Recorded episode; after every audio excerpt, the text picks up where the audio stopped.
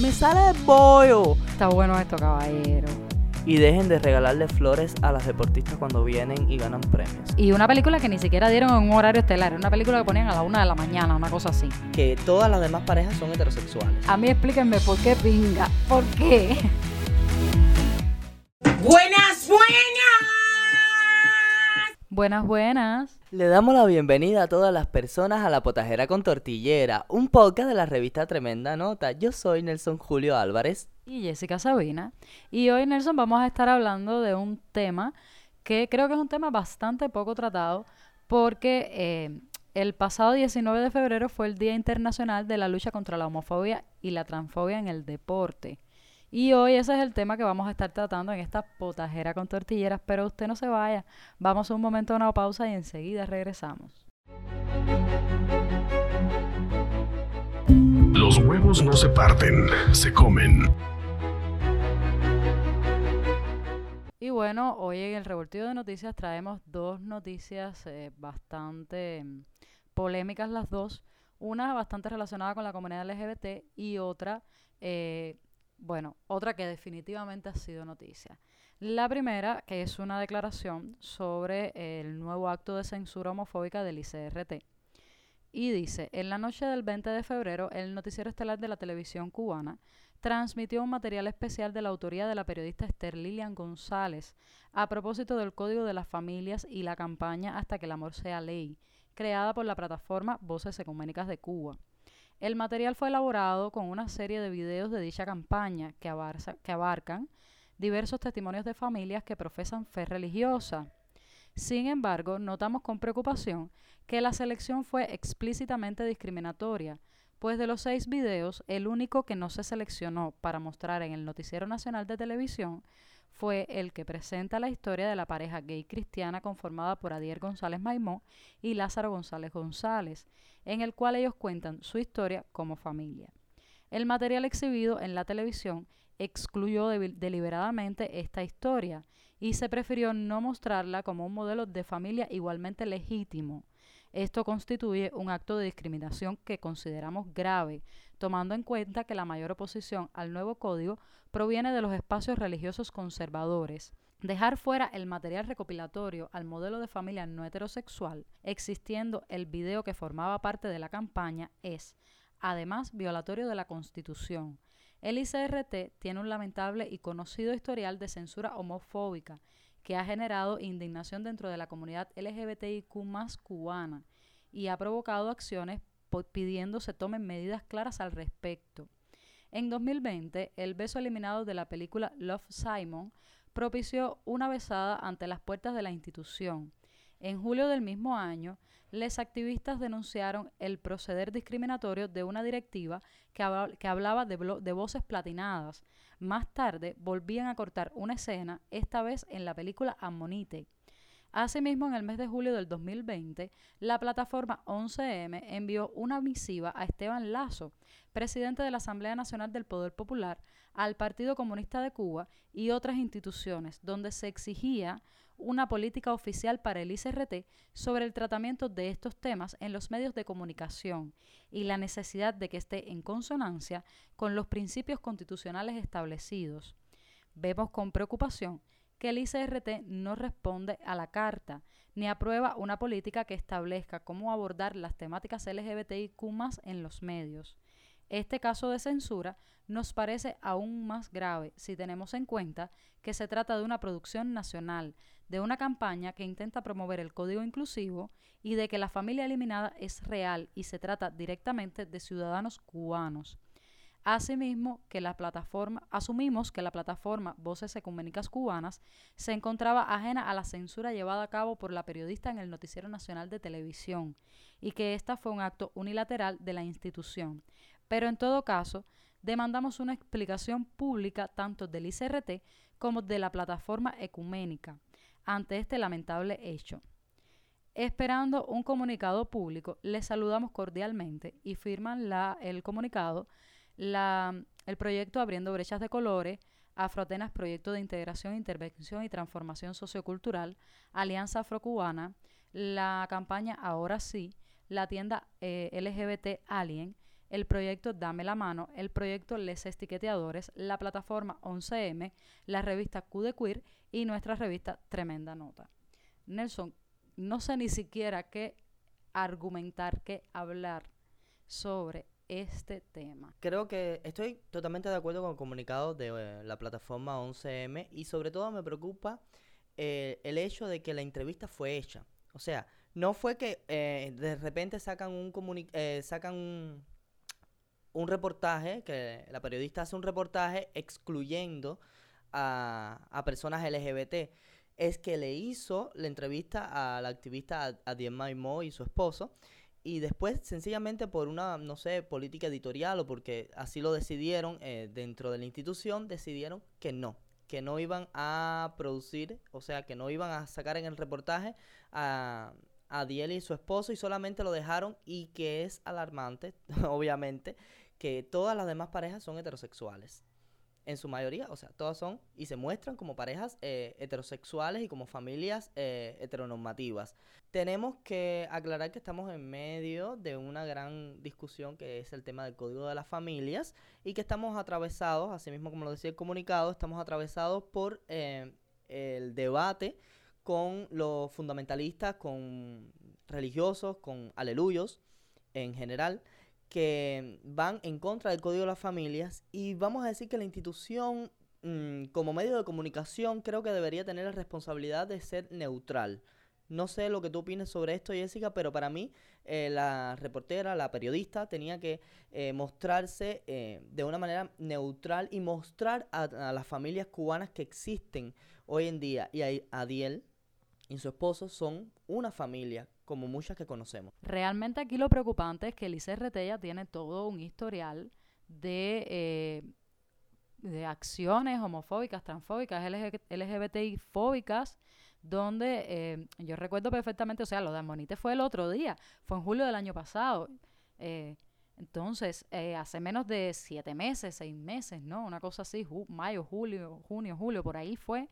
Y además retiraron una escena que era crucial dentro del clima dramático de la película, que era donde una le hacía sexo oral a la otra. Y lo retiraron deliberadamente.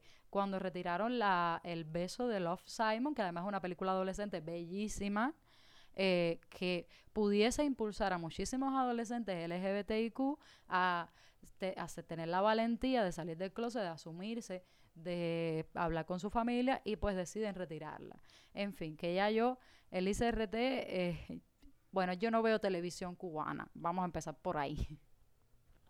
Bueno, yo tampoco, desde que tengo Netflix, vaya a la televisión cubana. De todas maneras, Tú tienes Netflix, yo tengo el paquete. No me das envidia. bueno, eh, creo que algo importante es que ellos no censuran cuando son besos heterosexuales, cuando son escenas eróticas eh, y sexuales eh, dentro de la heteronormatividad, eh, eso no lo censuran. O sea, estamos hablando de temas totalmente discriminatorios sobre la comunidad LGBT.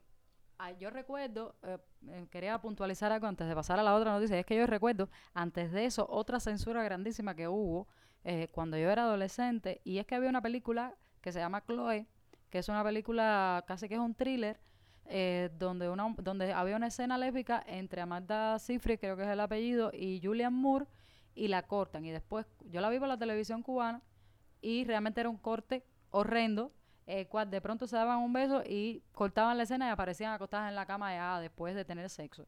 Cuando yo vuelvo a ver la película, porque la conseguí, me doy cuenta de que habían cortado la escena. O sea, y una película que ni siquiera dieron en un horario estelar, una película que ponían a la una de la mañana, una cosa así. O sea, por favor, tienen que parar ya. Y con tener que parar ya, viene la siguiente noticia que nos ha dado una risa cuando estábamos leyendo para, para comentarla ahora en el podcast. Y Nelson, tú creo que tú tienes más información sobre el, sobre el tema. Eh, Socia, tú te echaste los disfraces. en- Bueno, el desfile de modas del MinSIN. Para quien no sepa qué cosa es el MinSIN, es el Ministerio de Comercio Interior eh, en Cuba, por supuesto. Y hicieron un desfile en conmemoración a los 60 años del MinSIN, si mal no me equivoco. Eh, wow, ¿tú viste esos trajes locas? Había uno que tenía un osito, y lo tengo que comentar así. Se estaba violando un osito de peluche. A mí, como Yaya Panoramics, la influencer, a mí explíquenme por qué pinga. ¿Por qué? Pero también estaba el disfraz del tabaco, el del café. Había un comentario en el del café donde decían, El pollo, el pollo tarrú. era como una mesa con pollo, pero aquella mesa estaba deprimente porque era una mesa así como una cosa blanca que llevaba, eh, un- no sé si era una o une o, bueno, une modelo, llevaba como una cosa blanca así hasta el cuello que simulaba ser una mesa, caían unas hojas y en, y en la cabeza donde van supuestamente los tarros de vaca, tenía puesto un pollo en cada tarro. Aquello daba pena, risa. El disfraz de transfer móvil.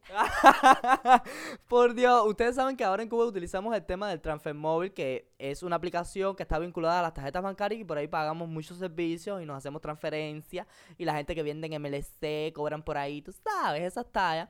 Y, pero es que el traje, mira, de ese traje específicamente, Jessica, tengo que comentarte que mm, al principio me dio risa y después cuando lo observé con detalle me daba miedo. Era de película de terror.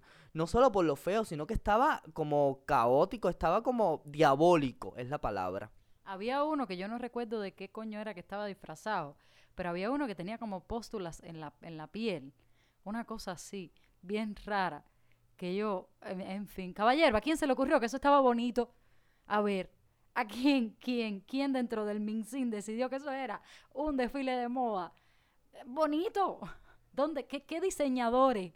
Por favor, clandestinas, den un curso de diseñadores. Mira, yo creo que más allá de todo, el comentario que tengo sobre este desfile de moda es que fue un éxito. Todo el mundo habla del desfile de moda, Jessica. No, y el muchacho vestido, bueno, que no comentamos, el muchacho vestido de compota con el absorbente, que como mismo dice ya, ya, panorama, ¿qué carajo le hacen a los absorbentes de las compotas en Cuba? Que todas llegan sin absorbente. En fin, ese muchacho estaba, es amigo de una amiga de una amiga, y sabes que todos vemos los estados y no sé qué. Ese muchacho se estaba, se tomó lo de los memes, pues muy bien, y estaba compartiendo sus propios memes en sus estados, y estaba riéndose cantidad. En fin, era pincha, es modelo tenía que trabajar, ¿no? Él trabaja por ponerse lo que le manden a ponerse, ¿no? Exacto. eh, en este caso, a quien estamos criticando es a Minsin directamente, que eh, por supuesto pretenden hacer un desfile de moda, mostrando, no sé, lo que se produce supuestamente dentro de Cuba, o no sé, lo que sea por la bodega. Ay, no sé, es que no lo entendí, no lo entendí. Porque ¿qué hacía Transfermóvil, Etexa, metido en Minsin? No, yo no entiendo nada, porque si es lo que se produce en Cuba, ¿dónde está el pollo que producimos? ¿Dónde está? ¿Dónde está? Porque yo no tengo pollo. ¿Dónde está la compota? ¿Dónde está la leche? Ay, no, no había nadie disfrazado de leche. No. Eh, pero había tabaco. Me dejé llevar, me dejé llevar. Había tabaco, ¿dónde está el café?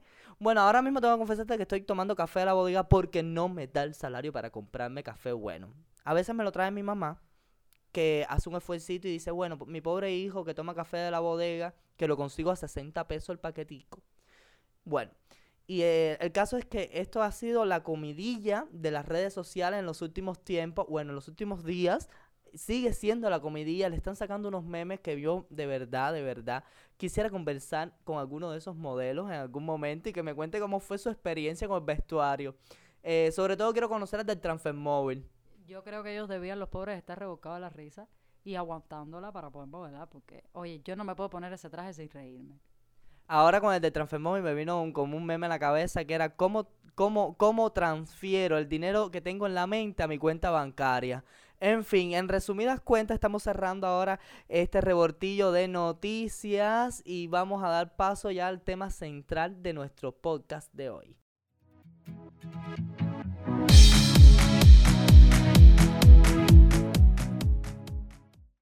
Bueno, Jessica, en el tema central de hoy, como estuvimos comentando, vamos a hablar sobre la homofobia y la transfobia en el deporte, porque justamente eh, fue, ya pasó el día contra la homofobia y la transfobia en el deporte, o sea, un día eh, específico que entra en la agenda LGBT, que después vamos a estar explicando un poquito en adelante por qué eh, este día fue marcado como eh, el día para ah, visibilizar, ¿no? La homofobia y la transfobia en el deporte. Eh, realmente hoy vamos a estar eh, tratando este tema y lo cierto es que nunca se ha escuchado en Cuba sobre acciones que visibilicen al menos o reconozcan la homofobia y la transfobia en el deporte. Eh, tenemos un caso en específico, pero creo que es importante primero conversar sobre cuándo fue que llegamos a este punto. A ver, em, el 19 de febrero, que es el Día Internacional de la Lucha contra la Homofobia en el Deporte, se tiene, o sea, se marcó este día porque fue el día del nacimiento de Justin Fashano, que era un em, futbolista em, francés, perdón, no, eh, de Londres, inglés, un, deportista que, eh, o sea, un deportista gay, que eh, en un primer momento él no sale del closet o no se autorreconoce como em, persona gay dentro de su equipo deportivo, pero eh, sí mantenía su vida privada aparte, etcétera. En algún momento su entrenador se da cuenta de que es una persona con una orientación sexual no hegemónica y comienza a hostigarlo dentro de los entrenamientos, etcétera. Comienza a tener fuertes eh, polémicas entre él y su entrenador. En algún momento eh, el futbolista Justin eh, se, lesiona y lo toman como justificación para sacarlo de la liga. Entonces comienza toda una lucha de este deportista por eh, visibilizarse, por que sea reconocido como persona gay y que no se tenga en cuenta su, eh, su orientación sexual en cuanto a su rendimiento en el deporte, cosa que además no tiene nada que ver una cosa con la otra.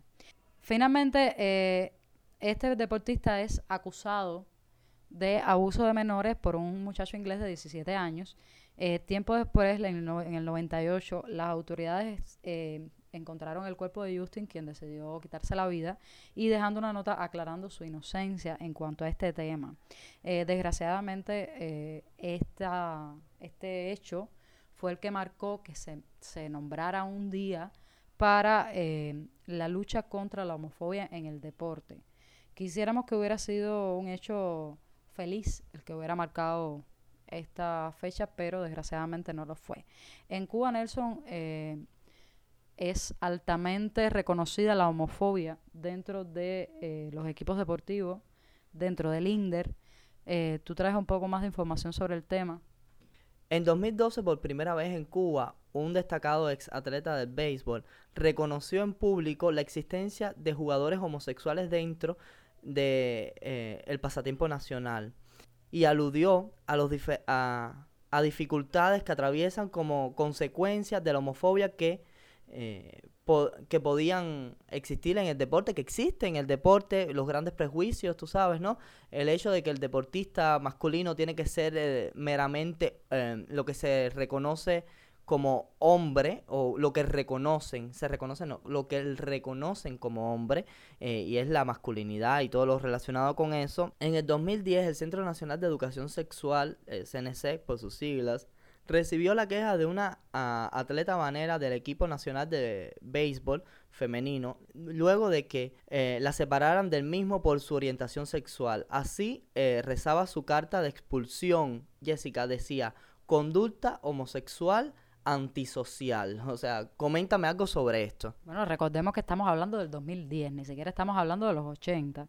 O sea, esto, eh, esta, esta noticia, esta, este recordatorio, esto que estamos hablando, salió en una, en, un, en una entrevista que tenemos en la revista Tremenda Nota, eh, donde se entrevista también a la activista por los derechos LGBT, Liujua eh, Grajales, que, eh, bueno, es ampliamente conocida porque es una de las primeras em, madres que comparte la maternidad con otra mujer, eh, específicamente en Villa Clara.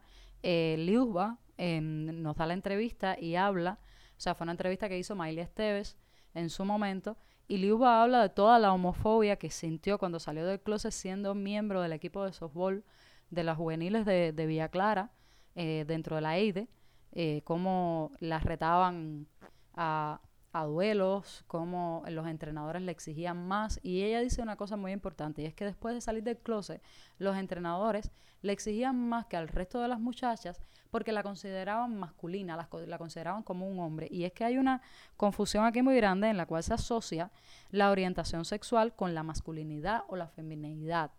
O sea, y con y a su vez con el rendimiento en el deporte. Que esto es un error craso, nada tiene que ver la orientación sexual con eh, el rendimiento dentro del deporte. Aquí hemos hablado en otros, en otros momentos sobre eh, el tema de la transfobia en el deporte a nivel internacional. Lo que sucede en Cuba es que al no ser reconocidos unos eh, otros tipos de género, pues no existe transfobia dentro del deporte porque existe una gran transfobia dentro del sistema que impide que tú participes como deportista con el género con el que te sientas identificado. O sea, tienes que competir por el género que se te asignó al nacer. Exacto, ya hemos hablado de esto en otras ocasiones y en este caso específico el CNC siguió su caso y arremetió contra el, eh, Instituto Nacional de Deporte y Recreación, INDER. Eh, la atleta ganó la batalla, Jessica, pero eh, lo aquí lo triste de la situación es que el CNC poco eh, pueda ser dentro de este marco legal, jurídico, digámoslo de alguna manera, y es el tema de la educación sobre todas las cosas, porque la homofobia y la transfobia al final está eh, básicamente institucionalizada, está normalizada, porque no tenemos un sistema educativo eh, sobre el sexo, sobre género y todos los temas relacionados, y por lo tanto se va a seguir reproduciendo estos actos de homofobia y transfobia, porque claro, no, tu, no no tuvimos, no tenemos eh, las herramientas desde, desde un inicio para saber incluso cuáles son nuestros derechos y, de que no pueden ser violados. La Constitución, y lo estábamos hablando hace poco con la noticia, eh, en el revoltillo de noticias sobre lo que sucedió con el 11M, y es el tema de que en la, en la propia Constitución, en la actual Constitución, eh, está abarcando no discriminación por sexo, orientación sexual, género, em, también por practicar algún tipo de religión y demás. Y eso debemos también dar la batalla porque se implemente entonces, por ejemplo, en el Código Penal. Y creo que tienes un poco de información sobre eh, la implementación de esto en el Código Penal, Jessica. A ver, en el nuevo Código Penal, en el anteproyecto que se está discutiendo, sí se reconoce eh, como que eh, ahora se va a poder acusar por crímenes de odio, difamación, etcétera. ¿Qué pasa? Eh, yo tuve eh, el placer o el displacer de buscar las legislaciones deportivas en Cuba, las legislaciones del INDER, que es el Instituto de Deporte, o sea, es el instituto que se encarga del deporte en Cuba, y las legislaciones del INDER, Nelson, eh, no van más allá de definir la misión del INDER, el objetivo del INDER, etcétera. No hay, o por lo menos yo no encontré, regulaciones dentro del deporte referidas al género. O sea, lo único que dice es que el deporte es un derecho del pueblo, que todo el mundo tiene el derecho a practicar deporte, que todo el mundo debe tener, bueno, eh, hay otra regulación que tiene que ver con eh, aproximadamente como del 2012, que tiene que ver con eh, los pagos a los deportistas, pero realmente yo creo que en Cuba hay muy, muy poca legislación relacionada con el tema de regular cualquier práctica deportiva dentro de la institución. Si no sé si sabes a lo que me refiero. Y para eso, por ejemplo, tenemos eh, la noticia que salió hace poco del pelotero, que fue el pelotero de industriales, que fue, y ya yéndonos un poco del, del género, eh, este pelotero fue sancionado a no participar en cinco juegos deportivos de la actual serie, que dicho sea de paso, yo me enteré con esa noticia de que había una serie nacional andando, porque yo no sigo la pelota ni me entero de nada de eso, pero bueno, la noticia fue bastante polémica y es que le quitaron el derecho a participar en cinco juegos de la actual serie, después se los rebajaron a tres por eh, dar declaraciones a un medio independiente. Y ni siquiera era que estaba diciendo algo abajo del gobierno ni nada de eso. El muchacho solamente saludó a sus seguidores. O sea, ¿en serio eh, vas a castigar a alguien porque salude a sus seguidores de las redes? Tienen que parar. ¿Hasta cuándo? Jessica, creo que no tiene que ver directamente con el tema que se trata, eh, tiene que ver más bien con el hecho de que participó en una entrevista o en un comentario, eh, que participó directamente con un medio independiente. Aquí la, la eh, aquí lo que están criminalizando es el tema de eh, los medios independientes. O sea, aquí ya estamos pasando por la libertad de expresión, la libertad de prensa y demás, y como una persona dentro de las instituciones que pertenezca al sistema, que trabaje con el sistema, no puede, no tiene básicamente eh, la capacidad de poder hablar con el medio que lo desee, que desee. Eh, en, ninguno en ningún sentido, incluso si es para saludar a sus seguidores. Es algo bastante absurdo, pero es importante visibilizarlo aquí en Cuba. Y bueno, nos fuimos un poquito del tema de la homofobia y la transfobia, pero si estamos hablando de deporte, es importante también visibilizar esto porque es algo que ha pasado en los últimos días y de igual manera ha sido una polémica. Y primero eran cinco juegos, pero creo que ya se lo habían rebajado a tres. Igual, está sancionado. Sí, eh, realmente estamos hablando de deporte y quiero que la audiencia sepa, así con toda la seriedad que lo puedo decir, que nosotros dentro del deporte solo podemos hablar de este tema porque entre los dos no sabemos todavía. Eh, por ejemplo, las reglas del fútbol. Nosotros de deporte no sabemos absolutamente nada. Entre los dos creo que nos sumamos eh, media serie de, de, pelota, de haber visto media serie de pelota. Lo máximo que yo pude ver de pelota una vez era un partido, fue por la televisión, de industriales con los de Villa Clara y que era súper, los de Villa Clara estaban dando palo a los de industriales, pero eso fue hace años, yo era adolescente y además me lo eché por, por la emoción de que los villaclareños le estábamos dando palo, pero una talla así como 9 a 0, una cosa así, y era súper emocionante. Más allá de eso, a mí no me gusta eh, el deporte. Bueno, fui deportista en algún momento, Jessica, no sé si lo saben. Eh, fui patinadora, porque a mí todo lo que tenga que ver con rueda y carretera me cuadra. Y fui patinadora, creo que sí es un deporte que me gusta mucho, el ciclismo también me cuadra, eh, bueno, el patinaje en hielo, pero eso en Cuba no aplica, evidentemente. y bueno, más allá de eso, no, puedo dar muchos argumentos porque obviamente del deporte no sé mucho, más allá de visibilizar lo que estamos haciendo ahora, ¿no? La homofobia, la transfobia dentro del deporte, no solamente eh, de los deportes que se practican aquí en Cuba, sino internacionalmente, porque esto no es un problema de Cuba, del sistema cubano, es un problema de todos los sistemas. Eh, y a partir de desde dónde están creados estos sistemas. Entonces, por eso la importancia de, este tema central hoy en la potajera. Y lo importante en eso aquí es que eh, el mundo, o sea, incluso el Comité Olímpico, todo ya ha avanzado en el tema de las cuestiones de género dentro del deporte. Y Cuba sigue eh, con unas raíces súper atrasadas en temas deportivos. O sea, seguimos, seguimos pensando eh, ya no vamos a hablar de la homofobia dentro del deporte, sino del racismo dentro del deporte, entre otras cosas. Yo sigo, yo sigo escuchando por la calle que eh, Cuba nunca va a avanzar en tema de fútbol internacional porque el, fútbol no es para negros y todos los deportistas cubanos son negros. Entonces es una cuestión así eh, en la cual el deporte tiene todas las discriminaciones que se te pueda ocurrir en la cual si no eres hombre fuerte, fuerte, así, todo musculoso, muy masculino, que tengas 14 mujeres, no eres un buen deportista. O sea, eh, y no es por criticar, pero en este sentido, si no eres Mijaín López, que es un toro gigantesco y que no, a mí por lo menos me encanta verlo luchar y que no es contra la persona, pero es que es el estereotipo de lo que buscan los entrenadores deportivos. Entonces, a lo mejor no estamos avanzando en otras ramas, o sea, aquí estoy hablando de una falacia, qué sé yo, no lo sé, porque yo repito, de deporte no sé nada, pero a lo mejor no estamos avanzando en otras ramas del deporte como pudiera ser, no sé, eh, la gimnasia artística o algo así, porque a lo mejor tenemos enraizados un montón de prejuicios que no nos permiten avanzar. Eso y ya no hablemos de cómo tratan a los deportistas en el plano económico y en el plano de libertad de expresión. O sea, eh, como decía una influencer que veíamos hoy, para ser deportista y hablar en Cuba tienes que salir de Cuba.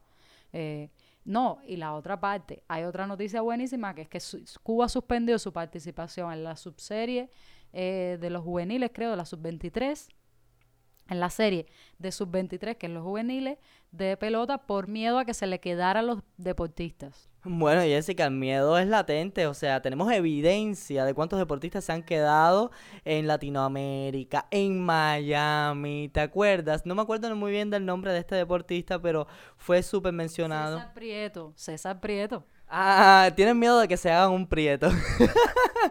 Eh, y que los deportistas al final se les queden en las series porque si vamos a hablar en cuestiones de salarios, de seguridad, en temas aquí en Cuba, ¿no? eh, infraestructura básica para llevar la economía de una casa, eh, de una persona, de una familia, es muy complicado incluso cuando eres deportista, a pesar de que incluso a los deportistas más renombrados o con mejores capacidades le dan, mm, digamos, como una hábitat extra. Pero estas hábitat aún sigue siendo insuficiente y los deportistas prefieren abandonar las series en medio de, no sé, de los partidos y de repente, porque después de César Prieto, eh, fue como el, el, el, primero, ¿no? Pero eh, esa se quedó, se quedó, básicamente todo el mundo. Se quedó todo el equipo. Yo recuerdo eh, en Caibarien, que es de donde yo soy, de donde es esta cubanita hija del fin de siglo, eh, en Caiba, de Caibarien hay un pelotero muy famoso que es Pestano. Pestano, todo el mundo lo conoce, es Pestano, que fue eh, catcher, catcher, el que se agacha atrás del bateador, eh, muchos años del equipo Cuba. Y eh, en algún momento, bueno, tú sabes que pueblo pequeño, infierno grande, todo el mundo se conoce. En algún momento yo eh, entablé amistad con algunos de los familiares de Pestano y Pestano, que había sido como campeón, campeón olímpico como tres veces con el equipo Cuba o algo así, Pestano tenía como un estipendio de 300 dólares al mes, una cosa así. O sea, un deportista que en el mundo sería millonario porque ha sido campeón olímpico dos o tres veces, eh, en Cuba, 300 dólares al mes. Un carrito y una casa. O sea, y un carrito, no te creas que era un carrito último modelo, tenía un lado, creo que rojo, que era con lo que andaba por tocar Ibarín.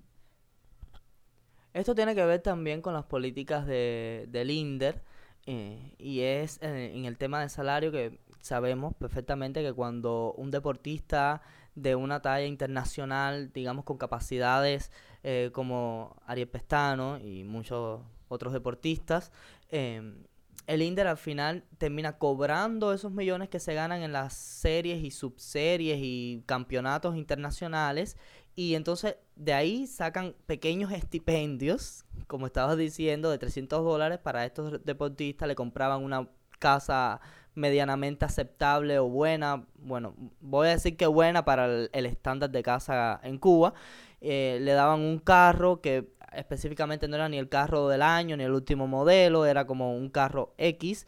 Hace poco también salió la noticia de que un grupo de deportistas cubanos les habían otorgado carros, esta noticia también es bastante reciente, y carros modernos. Eh, pero igual, o sea, esto sigue siendo insuficiente porque son deportistas que tienen un rendimiento eh, tan alto que, como decías tú, Jessica, en cualquier parte del mundo podían ser perfectamente millonarios. De hecho, muchos se han ido y han firmado con eh, club, no me sé muy bien los términos, tampoco Jessica, clubes eh, de equipos de otra, de otra, de otros países y terminan ganando miles de dólares eh, porque realmente su rendimiento da es suficiente para ellos poder eh, hacerse de este dinero. Y bueno, y ahora mismo estamos hablando de tanta superficialidad aquí de, de dinero, de carro, de casa.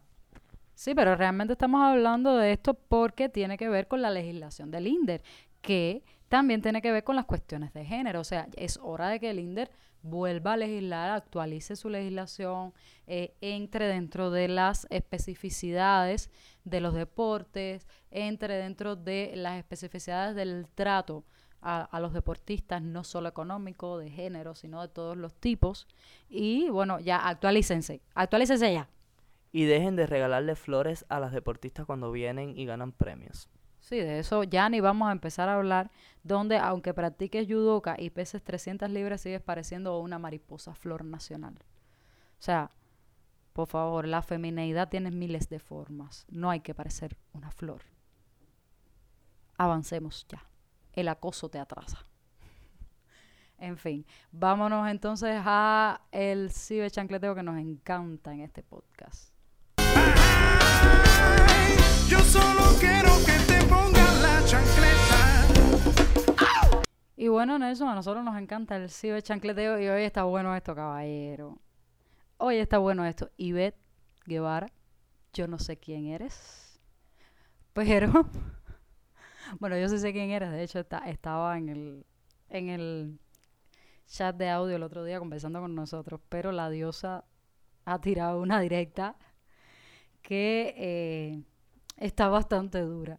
Eh, realmente la polémica que traemos hoy en el Ciudad de Chancleteo tiene que ver con esta directa de, de la diosa de Cuba, eh, Dianelli se llama ella, que es una cantante bastante reconocida, bastante conocida principalmente por sus polémicas, porque realmente en lo que es música yo he escuchado eh, algunas canciones con, el, con, el, con, con los cuatro, creo que es, eh, cantando con el Micha también, pero eh, es más conocida por sus polémicas que por, o por lo menos por mí, por las músicas que hace. La diosa de Cuba, que ha, que mm, ha estado en disímiles entrevistas con Otaola, además fue la persona en iniciar el movimiento Me Too cubano, o por lo menos el Me Too cubano en redes. eh, o sea, lo más conocido del Me Too cubano fue cuando acusó a José Luis Cortés el Tosco de haber abusado de ella, de haberla golpeado, etcétera. Eh, la diosa de Cuba hace unos cuatro días se tiró una directa donde, eh, bueno, eh, ofendía o se defendía, no lo sé, de un post de Ivette Guevara, que ella define que es la, la manager de Alexander Abreu y Habana de Primera, donde Ivette Guevara, he de decir que a mí me molestó un poco el post de Ivette Guevara que leía la, la diosa porque era un post bastante misógeno, bastante referido a eh, características físicas de las personas que nunca, repito, nunca es bueno atacar las características físicas, siempre ataquen los argumentos de las personas, no a las personas. Eso se llama discriminación cuando usted lo hace directamente. Pero además ha sido bastante polémico porque la diosa eh, se explotó en esa directa. Bueno, la diosa estaba hablando que si su bollo medía o pesa 20 kilos. Y, eh, fue como muy cómico porque parece que en algún momento del post de Ivette estaba mencionando sobre algo sobre las cirugías y no sé qué cosa. Y la diosa me, sale el bollo. ¿Me entiendes? Mi bollo pesa 20 kilos y no me lo operé.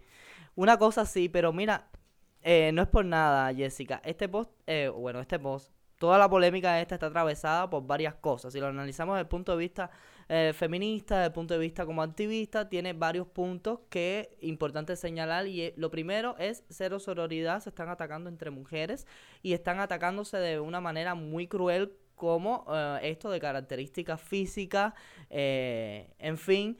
Y le, di- le dijo, o sea, en el post de Ivette Guevara, Ivette Guevara decía que eh, elementos que se dedica- dedicaban a ocuparse la boca con falos criollos. O sea, es un poco... es asqueroso. Realmente es asqueroso. Eh, y entonces no voy a decir de repente, Ivette, te merece lo que te dijo la diosa, no para nada. O sea, ninguno, para empezar, ninguna de las dos tenían que por, por qué estar atacándose y más que pertenecen al mismo gremium, aunque a agencias diferentes y demás, pero no hay por qué atacarse, no entre mujeres, entre ninguna persona, por favor. Vamos a tener un poco de coherencia en esto, pero la diosa se las cantó loca. La diosa se explotó porque además ya la conocemos de las redes sociales y sabemos que sus polémicas están basadas incluso de que ella no tiene ningún tipo de filtro. Y así lo demostró incluso también cuando existía la polémica de Jaila, que la estuvimos comentando por aquí, eh, y lo triste y lo, eh, y lo mal que nos parecía toda la polémica sobre Jaila, que la estaban, o sea, simplemente porque Jaila eh, forma parte del sistema o apoya el sistema en algún sentido, la estaban atacando entonces contra su aspecto físico y contra su música, etcétera. Y nosotros aquí básicamente la estuvimos defendiendo porque critica a una persona por el trabajo o el mal trabajo o lo que sea, pero bueno, por el trabajo que hace una persona, por sus capacidades, bueno, ataca a esa persona por eso, por lo mal que está haciendo algo, pero no ataquen por favor aspectos físicos de esa persona. Y después entonces nos quejamos cuando lo hacen hacia nosotros. Entonces nos dicen, no, porque nos gritaron maricón en la calle, no, porque me gritaron tortillera, no, porque, en fin, 20 mil cosas más, porque me dicen que las tetas las tengo chiquitas, porque les tengo las tetas muy grandes, porque soy gorda, porque soy flaca, porque soy anoréxica. ¡Ah! Ya, paren ya, la verdad. Yo creo que, en fin, no es una polémica muy profunda, eh, pero eh, sí es triste. Es un poco triste ver mujeres atacándose entre ellas, tanto de la diosa como de Ivette Guevara, que básicamente es poco conocida o menos conocida que la diosa, ¿no? Eh, la diosa, a pesar de que causa risa algunas de las cuestiones de las que, que dice, porque es muy ocurrente a la hora de ofender incluso, eh, es bastante poco sorora, ha atacado varias veces a la plataforma Yo sí te creo en Cuba, que eh, es una plataforma que hace un trabajo bastante fuerte en cuanto a la defensa del feminismo en Cuba, en cuanto a cuestiones que no se están visibilizando como los feminicidios, como el movimiento Me Too en Cuba, eh, y que ha apoyado bastante la carrera de la diosa, que la ha defendido en redes cantidad, y ella eh, en algún momento las ofende bastante, sobre todo en una directa con Otaola, con Alex Otaola, y eh, a mí me parece, primero, yo estoy bastante de acuerdo con la idea de que no hay que tener tanto filtro, pero sí hay que medir el cómo uno se proyecta hacia las personas. O sea, el, el, el definir eh, a quién atacar y si realmente es necesario atacarlo. Yo no sé de qué iba la polémica muy bien eh, entre Ivette Guevara y, la diosa, pero creo que la diosa se pasó en, eh, en ofensas. Creo que fue demasiado, a pesar de que a pesar de que Ivette le decía cosas bastante profundas. Creo que lo que no está bien, sigo, lo que no está bien, resumiendo, es eh, el ataque entre mujeres. O sea, la sororidad tiene que primar. Somos mujeres, todas sufrimos el puto patriarcado.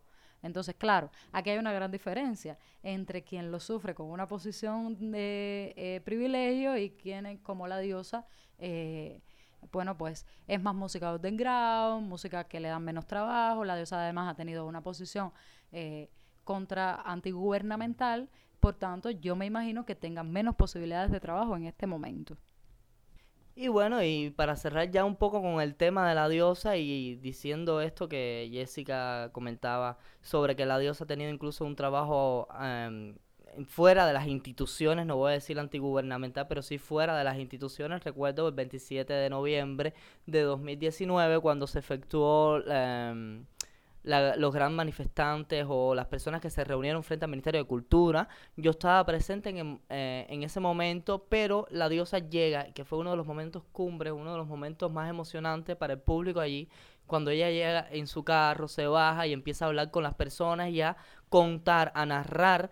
Eh, su postura, su posición con las, con las, con las instituciones por desgracia, en ese momento yo me encontraba dentro del Ministerio de Cultura en la reunión que se estaba teniendo con el viceministro eh, Fernando Rojas eh, y otras personas representantes de la institucionalidad y no pude ver ese momento tan glorioso de cuando la diosa llegó, pero adentro se sentían los gritos, adentro se sentía la bulla de las personas saludando a la diosa, incluso a pesar de los varios cortes eléctricos que nos hicieron eh, en medio de la reunión. Bueno, en fin, y ahora sí nos vamos para nuestra sección independiente, el fotuto. Quédese con nosotros. Lo que usted ha de.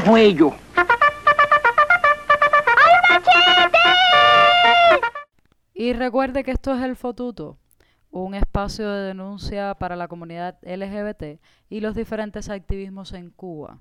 En los últimos días en las redes eh, se ha vivido episodios de odio de, eh, específicamente contra los activistas, pero se ha manifestado a través de eh, un sobre una noticia que salió en Cubita Now referente a que la iglesia de ICM en Cuba casó a una mujer trans y su esposo.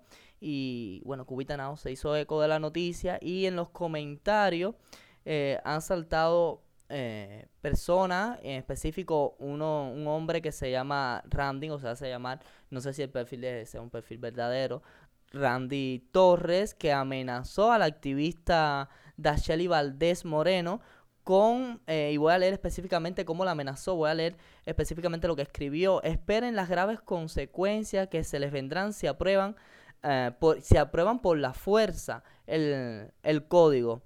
Ahí sabrán del crimen de odio, crimen de pánico gay, homofobia en grado superlativo.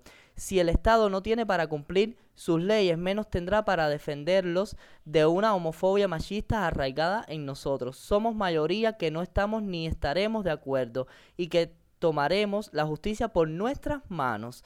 Otros, más violentos, eh, los asesinarán, golpearán y generarán y generarán con todo este odio hacia ustedes. Cuando la ah, tiranía es ley, la revolución es orden.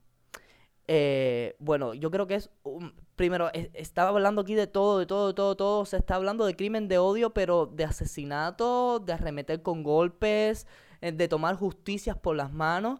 Eh, Jessica, esto es súper grave. Dacheli le respondió eh, bastante amplio este comentario y quiero eh, dejar que seas tú quien comente también sobre eh, su parte, pero me parece alarmante para las personas que dicen que en Cuba no existen crímenes de odio contra homosexuales, contra personas dentro de la comunidad LGBT, trans y demás.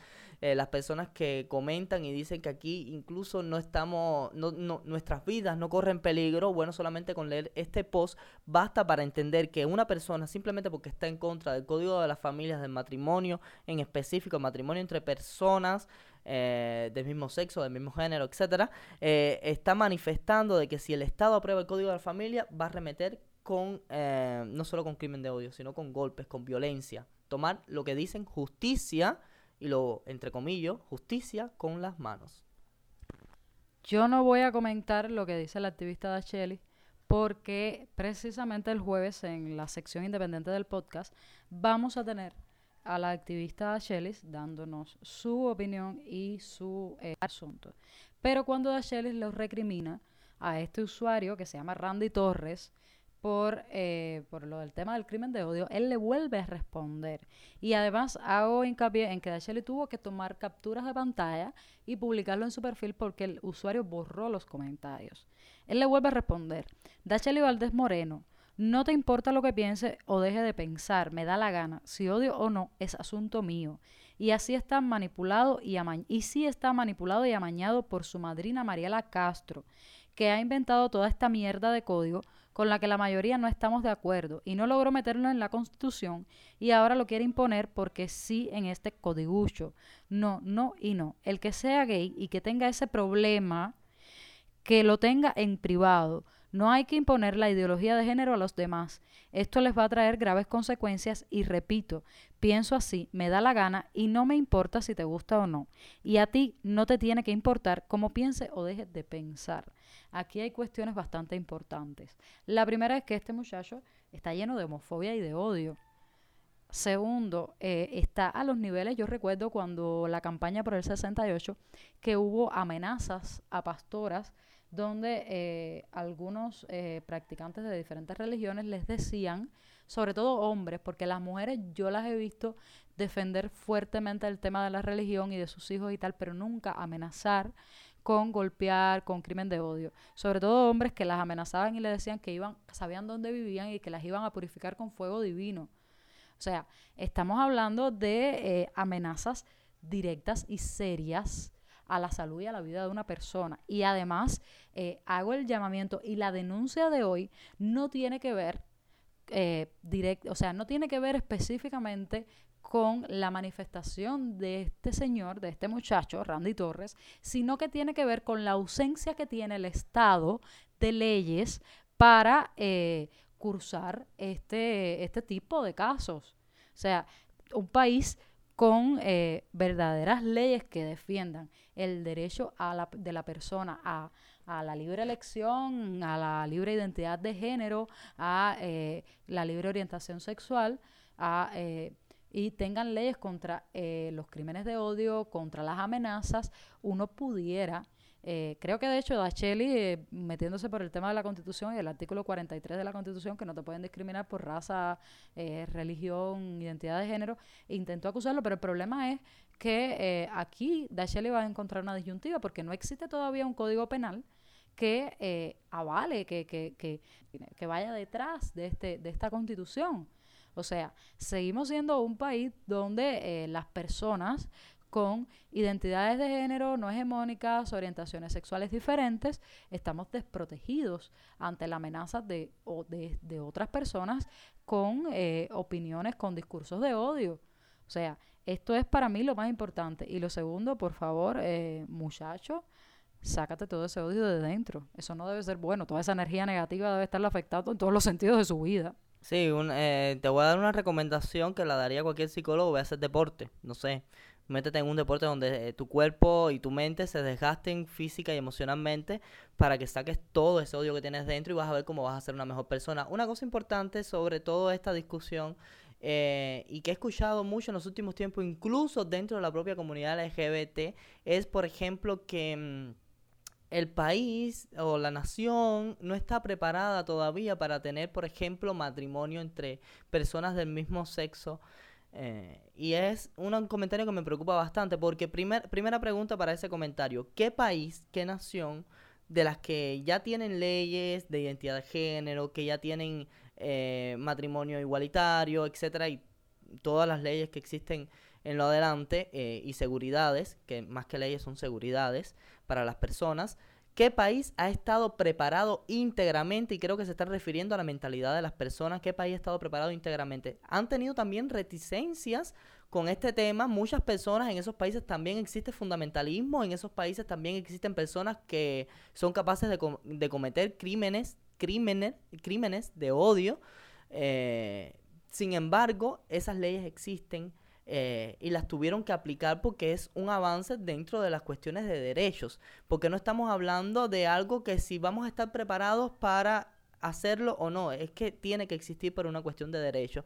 Y creo que es la parte bien importante y quería aclarar, aclarar esto desde hace mucho tiempo, porque es un comentario que escucho mucho incluso dentro de las propias personas de la comunidad LGBT y me preocupa. Pregúntense eso primero, ¿qué país, qué nación de las que ya tienen leyes, de las que ya tienen estas seguridades, eh, en el momento que la aplicó estaban preparados, o no sé, o, las, o como ellos llaman, la- que la sociedad estaba actualizada completamente y preparada, qué sociedad carece de fundamentalismo religioso, qué sociedad carece de personas con crímenes de odio.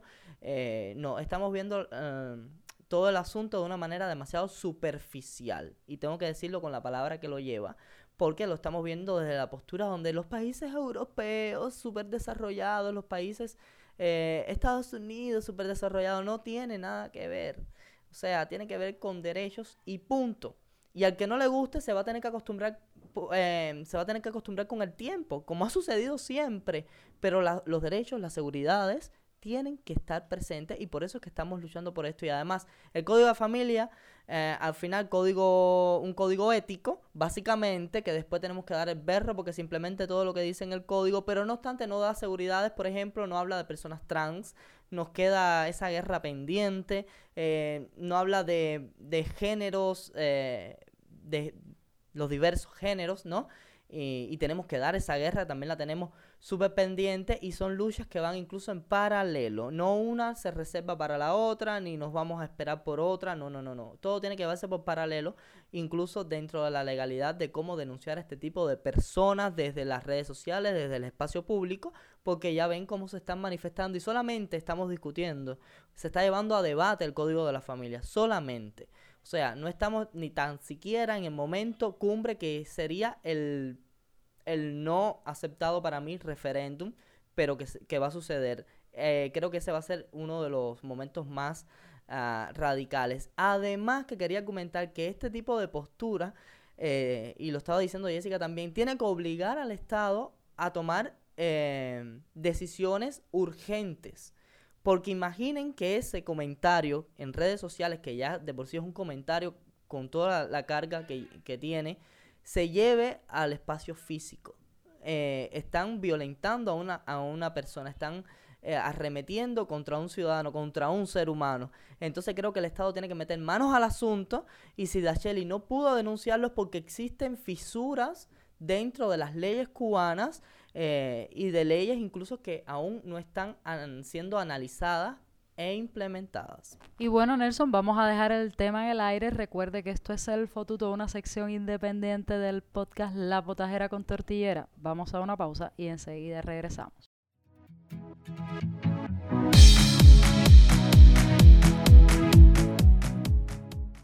Y recuerde que si llegó hasta este punto está en La Potajera con Tortilleras, un podcast de la revista Tremenda Nota, una revista marginal. Estamos llegando al final de nuestro podcast del día de hoy. Recuerde que el jueves tiene la sección independiente El Fotuto con comentarios directamente de Dacheli, eh, la activista Dacheli, y nos va a estar hablando un poco sobre lo que ya habíamos comentado eh, antes del corte. Y bueno, Jessica, recordar a las personas que pueden seguirnos en todas nuestras redes sociales, Facebook, Twitter, Instagram, tenemos nuestro canal de debate y donde compartimos todas las noticias y las publicaciones relacionadas con la comunidad en Telegram. Así que síguenos por Telegram, ya sea por Tremenda Nota o por relajo en el potaje, la potajera con tortillera. Usted elige y, y, de ser posible, métase en todo, en los cuatro grupos que tenemos, porque va a estar mejor informado. Y bueno, ahora sí me voy despidiendo. Yo soy Nelson Julio Álvarez. Y Jessica Sabina. Chao, chao, chao.